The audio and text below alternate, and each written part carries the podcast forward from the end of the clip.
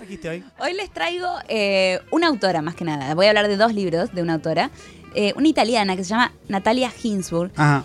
Yo no suelo traer biografías a, a este, a esta sección, pero me parece que eh, la biografía de Natalia Ginsburg amerita. Siglo XXI editó por primera vez en español eh, un libro que se llama Natalia Ginsburg, Audazmente Tímida, que es su biografía. Es Me gusta de- el título. ¿viste? Lo de audazmente, Audazmente tímida. tímida. Sí. Es, eh, lo escribió Maja Pluff, que es eh, la que tradujo a esta italiana al alemán durante casi toda su vida y está traducido al español por Gabriela Adamo.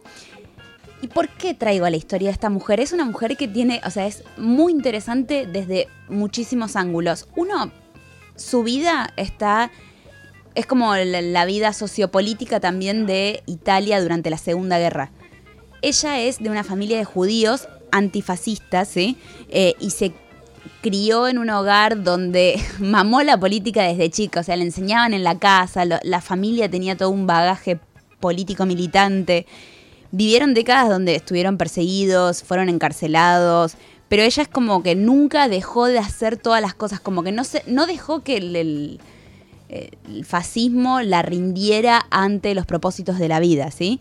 Y incluso después de una vida de militancia y de activismo político, llega de grande, creo que si no me equivoco es en el 83, a ser diputada por izquierda en Italia.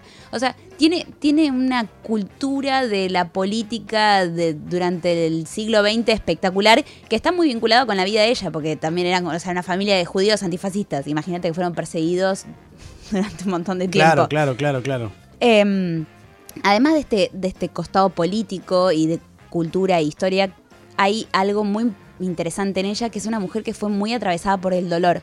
Sobre todo por las pérdidas, o sea, pierde a su primer marido, digo, lo matan encerrado, torturado, pierde un hijo, pierde a un amigo.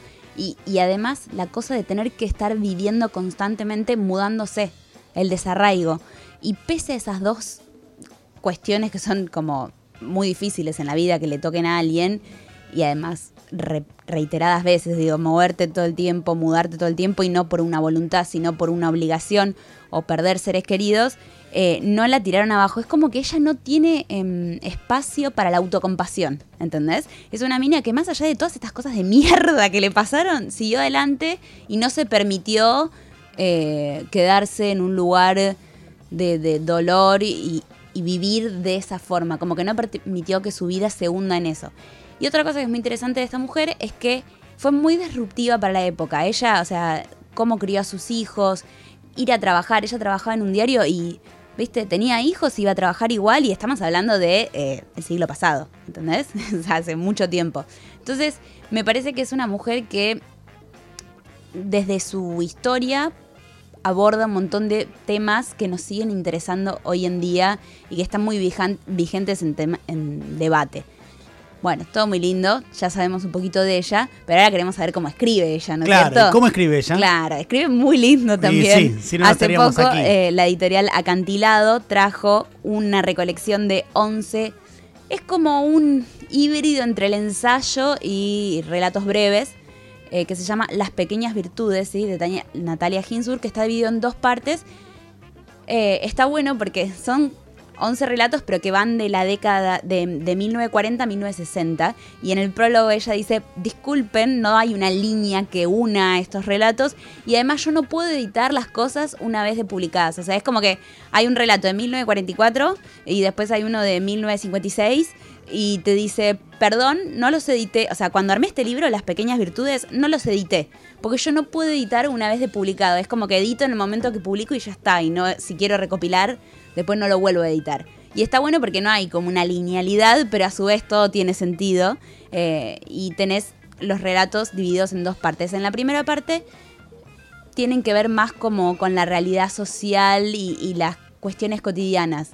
¿Entendés? A través de las cosas cotidianas de, no sé, un pueblo o de, no sé, cuán gastados tienen los zapatos, unas personas que te pueden mostrar el nivel y la realidad social de esa persona.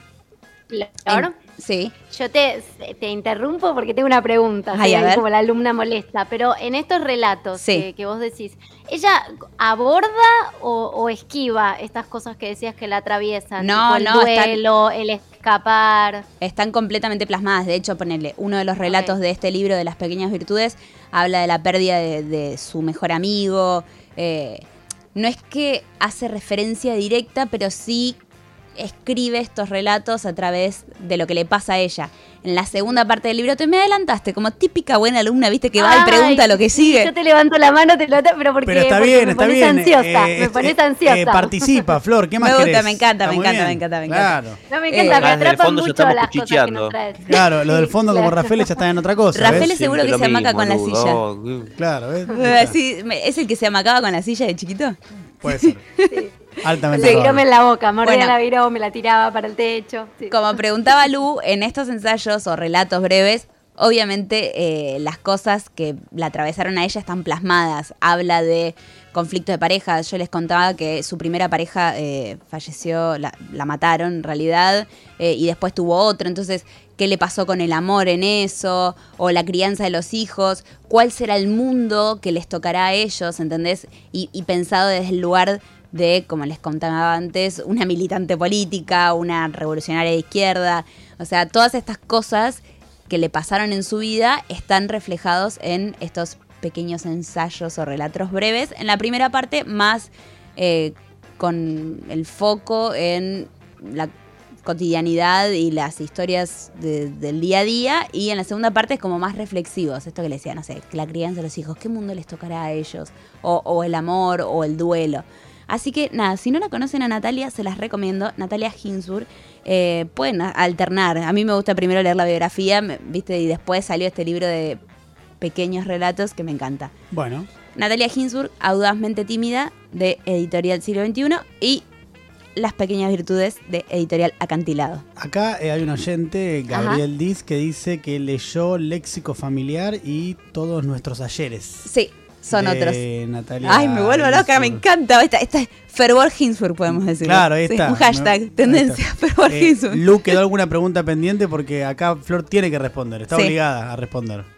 Eh, no, no, no, No. fue muy clara la profe Excelente. Flor, fue Muy clara. hoy. Muy bien, Muy así bien. me gusta. 10 Gracias, alumnas. Flor Chu. Gracias por este momento lindo de Flor de Literatura, como siempre todos los jueves con Florcita Villegas. Adiós. Hasta luego.